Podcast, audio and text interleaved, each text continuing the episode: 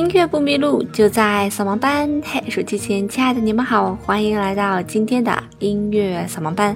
今天呢，要给大家介绍几个非常非常昂贵的乐器。昂贵到什么程度呢？昂贵到一辆法拉利也买不了一把琴。我们今天要跟大家来介绍两款乐器，分别是钢琴当中的顶级品牌斯坦威。和小提琴当中的顶级小提琴斯特拉迪瓦里，这两种琴都是我们确认过眼神，并且确定是买不起的琴，即便买得起，估计也不会买的琴吧。首先，我们先来说一说斯坦威哈。其实，斯坦威和斯特拉迪瓦里这个小提琴是略有不一样的。斯坦威啊，作为一个品牌啊，并且是在美国上市的一个企业，那么它现在呢，还在不断的、源源不断的生产钢琴。它算是在我们现在全世界呢最顶尖的钢琴品牌啊，没有之一啊，是最顶尖的钢琴品牌。那么一台斯坦威的这个，那么一台斯坦威的这个三角钢琴呢，大概售价在一百万左右；立式钢琴呢，大概在三十万到七十万之间。你可能会觉得，哎，一百万我还是有的，我买得起啊。但是你想一想。你买了一台一百万的三角钢琴，你要把它放在哪儿？放在七八十平的房子里吗？七八十平的房子显然也放不下呀。即便你有一个一百二十平的房子，你想一想，楼上楼下受得了那个钢琴三角钢琴巨大的共鸣吗？受不了。所以你得买个别墅吧。这么好的钢琴不能浪费啊！我得找老师好好学一学，是不是？这么好的钢琴能找差的老师学吗？不能，我要找好老师。好老师一节课的课时费在一千到两千块钱左右。所以算一下，这又是一笔巨大的开支。那对于成人来讲呢，再去演奏钢琴，其实手指的灵活性已经不够了。如此好的钢琴，弹不出来钢琴最美味的东西，岂不是玷污了这样好的乐器吗？那我得有个孩子，我得让他学。生一个孩子的成本，我想大家都应该知道，孩子才是最大的奢侈品。所以我想你也不会买这样的钢琴的。不过，即便我们不买这样的钢琴啊，我们也可以了解一下这个钢琴它到底好在哪。斯坦威这个钢琴呢，一共有两家工厂店，一家工厂店呢在德国的汉堡，一家工厂店呢在美国的纽约。那么我们中国进口的斯坦威的钢琴呢，都来自于德国的汉堡。那也据说德国汉堡的这个斯坦威的钢琴呀，要好于美国纽约的斯坦威钢琴。我们怎么样去评价一架钢琴的好坏呢？无非就是要听它的音质了。它的音质是否好，决定了我们说这个钢琴是否好。把一台斯坦威的钢琴和一台国产的钢琴放在这里，即便你是从来没有学过琴的人，你也能完全分辨出来哪个是好钢琴，哪个是差钢琴。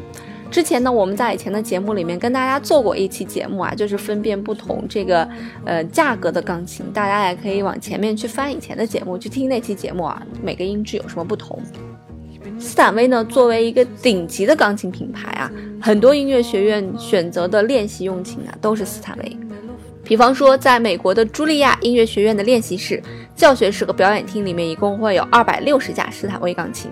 那咱们的中央音乐学院的练习用琴呢，也都是斯坦威钢琴。那么在中央音乐学院的这个老师的这个指导室里面呢，是有两架斯坦威钢琴的三角钢琴，一架是呃学生钢琴，一架是老师钢琴啊。学生回课的时候给老师弹，老师觉得不满意，就在自己的教室用琴上面给学生去做演示。那据说呢，在某一年的双十一呢，这个中国音乐学院花了将近一个多亿吧。买了好像是一百架斯坦威的三角钢琴，啊，算是最奢侈的一次双十一的疯狂购物了。这架钢琴音质的好坏呢，我们没有办法在节目当中去给大家带着大家去聆听啊，因为由于各种各样的原因，我播放的原因、压缩的原因，你聆听时候耳机的原因，会压缩掉很多音质。我们就拿一些数据来跟大家来去分享。那么基本上百分之九十以上的音乐家在开音乐会的时候所用的钢琴都是斯坦威钢琴。斯坦威的钢琴的制作工艺呢，是和其他的钢琴的制作工艺呢略有不同。它有一些非常精细的一些制作工艺，包括它这个敲击琴弦的那个击打系统啊，都获得了专利。那么整个的斯坦威这个品牌呢，一共是获得了一百二十五项专利。而斯坦威呢，也有一千五百位斯坦威钢琴家。这些钢琴家啊，并不是说斯坦威花钱来请他们代言的，没有。那这一千五百位钢琴家，并不是说斯坦威请来为他代言、为斯坦威代言的，是人家自愿的为斯坦威代言的，而且把成为斯坦威钢琴家当成一种荣誉。而我们的斯坦威钢琴呢，一架钢琴呢会有一万两千一百一十六个独立的部件儿。那当我们去演奏仅仅一个键的时候啊，一个键的时候，那我们的整个的这个钢琴呢会有带动五十七个单独的部件儿。在所有的斯坦威钢琴当中呢，最贵的一架钢琴是两千零八年在汉堡制作了这个现在世界上最贵的大钢琴啊，就是三角钢琴。那么价格达到了一百二十万欧元，将近千万人民币了。这架钢琴的制作呢，共花费了四年的时间，被命名为这个和谐之声。这个钢琴呢，使用了四十多种不同的木材，在钢琴上面呢，还由中国画家石岐进行了装饰。那么这个钢琴的所有者呢是咱们的中国人，叫做郭庆祥，在二零一零年上海世博会的时候还展出过这架钢琴。目前来讲呢是最贵的这个斯坦威的三角钢琴。当你在国外旅行的时候呢，你看到很多音乐学院放的三角钢琴啊，基本上都是斯坦威，因为国外由于关税的原因，还是要比国内便宜一些。那我记得当时在我上学的时候，我们有一个很小的音乐厅啊，里面放了一架斯坦威最大型号的三角钢琴。而且那个音乐厅门常年都是敞着的，我也不知道为什么，所以就是很开心啊，每次都有机会去弹斯坦威的钢琴，每次坐在那里面去弹琴的感觉都是哇，真的这个声音好好听啊，不想走，从来都没有觉得练琴是一件这么享受的事情。很多音乐家都讲说，乐器对于音乐家来讲并不是独立的一部分，乐器是音乐家的一个延伸。所以，一件好的乐器真的是可以帮助音乐家，使音乐家在表达音乐情感的时候更顺畅。所以，斯坦威它之所以变成了顶尖的钢琴的最重要、最重要的一点，就是在这里。那不论这个钢琴的制作工艺有多么的复杂，它最终还是，呃，还原到了我们的声音表现上。那么斯坦威呢，就是这么一架非常优秀的钢琴。那么无论这架钢琴多么昂贵，或者它是花费多长时间打造的，最终最终还是还原到了它的音质上面。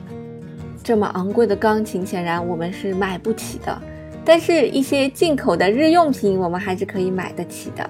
双十二又要到来啦！想买日用品的小伙伴们，赶快上网易考拉。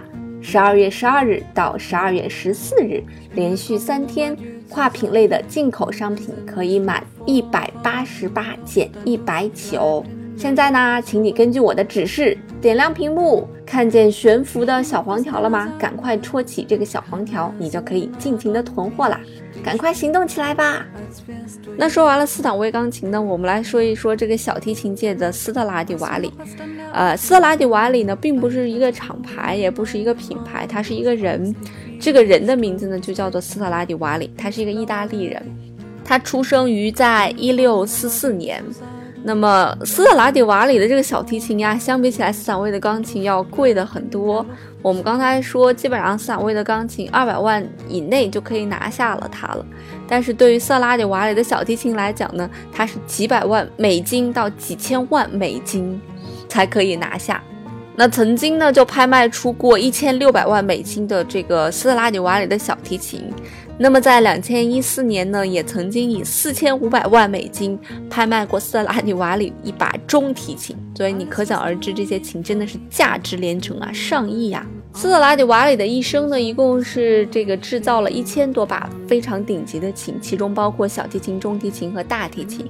那么据说呢，我们现世留下的呢有六百五十把，也有人讲只有五百多把哈。尽管几百年过去了，我们还是把斯特拉迪瓦里称为。迄今为止最伟大、最伟大的小提琴制作家，那唯一一个呢与他能够相提并论的呢，叫做瓜瓦里，我们把它叫做瓜式小提琴。两个人住得很近，都同在意大利的一个小镇里。斯特拉迪瓦里呢，二十二岁制作了自己第一把小提琴，但是他制作的最完美的小提琴呢，大概是在他的五十六岁到七十快八十之间吧，也就是一七零零年到一七二五五年所制作的琴，有很多都是传世名琴。就像我们跟大家介绍的斯坦威一样啊，百分之九十以上的钢琴家在他们的音乐会当中都会选取斯坦威钢琴。那么斯氏琴更是这样了，我们绝大多数的演奏家，帕尔曼、梅纽因、马友友、穆特，太多太多的提琴演奏家都拥有一把斯氏的这个斯特拉迪瓦里的提琴。那么每一次的演出过程当中呢，如果有人是演奏斯氏小提琴的，那么这个音乐会之前一定会把它当做一个宣传的一个噱头的啊，就是几几年生产的一把斯特拉迪瓦里小提琴，因为实在是太珍贵了。那这个斯氏琴呢，它到底好在哪里呢？诶，有一些大演奏家来去描述这个琴的时候，他会说他们的高音的音色呢非常的柔美，非常的圆润，说在演奏斯氏琴的时候呢是非常顺畅的，而不像在演奏一般的小提琴的时候，就是感觉到非常的吃力。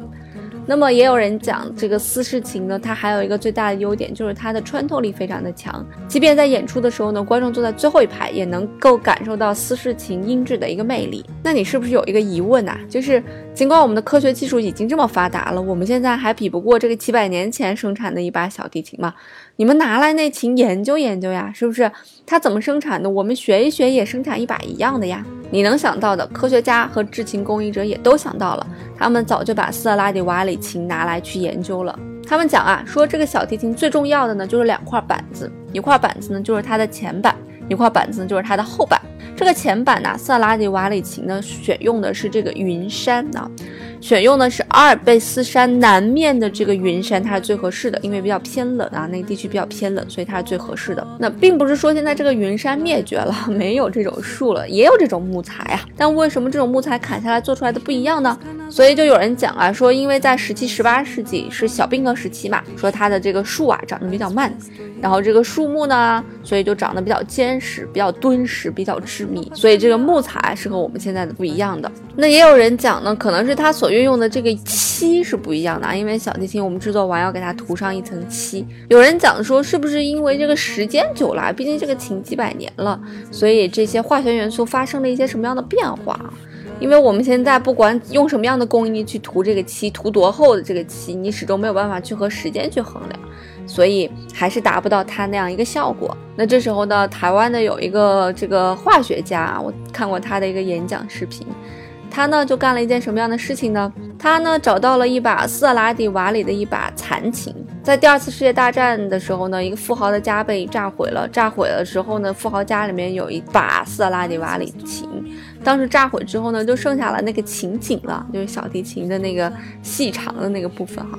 那最后他就拿到了琴颈之后呢，来分析里面的木材呀，把它做成木屑，分析里面的木材，分析里面的油漆。他分析这个油漆之后呢，他发现呐，他发现这个琴板背面枫木里面的一些这个化学元素啊，它们的含量是不一样的，铝呀、钙呀、钾呀、钠呀、锌呀，它的这个呃含量都是。不太一样的，就和我们现在心情制作不一样的。那也有人讲说，哎，这可能也是其中的原因之一。其次呢，在制作小提琴的过程当中呢，小提琴的形状啊、厚薄呀，现在我们都可以用三维立体的一个扫描，扫描出来斯特拉迪瓦里琴是什么样子的，我们按照它一样的去制作就完了。可是，尽管这样形状制作出来一样，也许是木材的原因，也许是油漆的原因，也许是时间的原因，还是这个让我们现在制作的琴和当时制作的丝氏琴的这个音质是不一样的。那你可能又有一个问题了，说我们现在科学技术已经发展成这样了，是不是？我们现在制作出来的琴的音质真的和当时琴的音质没办法比吗？我们这么弱吗？其实也不是，我们现在制作出来的很多琴呢，经过一些科学家和演奏家的盲测啊。不知道这是什么琴，盲测。大多数的音乐家会觉得新制的琴的音色比斯氏琴的音色要好，但是对于色拉迪瓦里这种琴来讲，它已经不简简单单的是一把小提琴了，它更像一把古董一样，因为这把琴可能经过很多大师之手流传下来的这样一把琴，所以也是非常具有意义的。今后啊，在街上看见炸街的跑车的时候，也不要惊讶，很有可能一把小提琴可以买四五辆能炸街的兰博基尼呢。音乐不迷路，就带扫盲班。那我们这期节目就这样喽。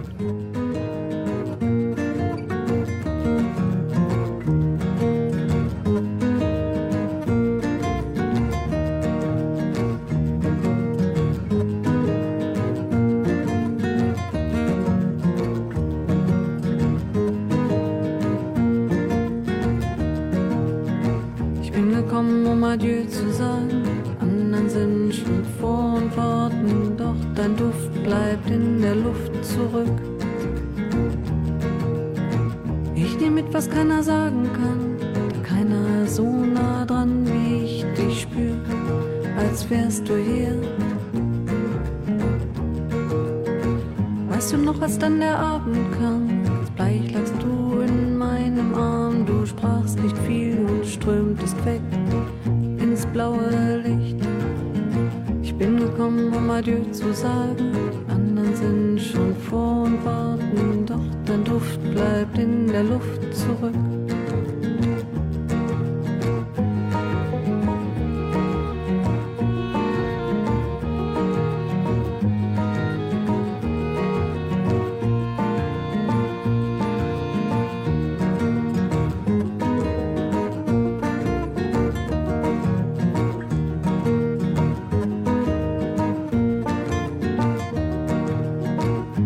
Alles, was du mir verrietst, dass du in meinen Armen bliebst, du sagtest nur, ich will die Nacht von dir. Ich bin gekommen, um Adieu zu sagen, die anderen sind schon vor und warten, nun bleib ich von dir verführt zurück. Ich bin gekommen, um Adieu zu sagen, die anderen sind schon vor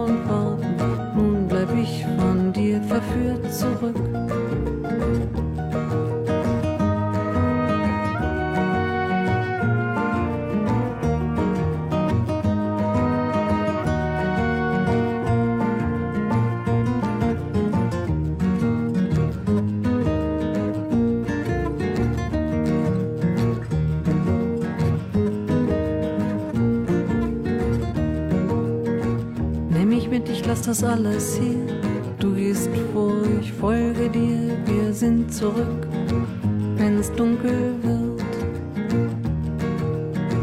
Ich hab dann, was keiner sagen kann, da keiner so wie ich dich hier drin spürt, mich so berührt. Weißt du noch, als dann der Abend kam,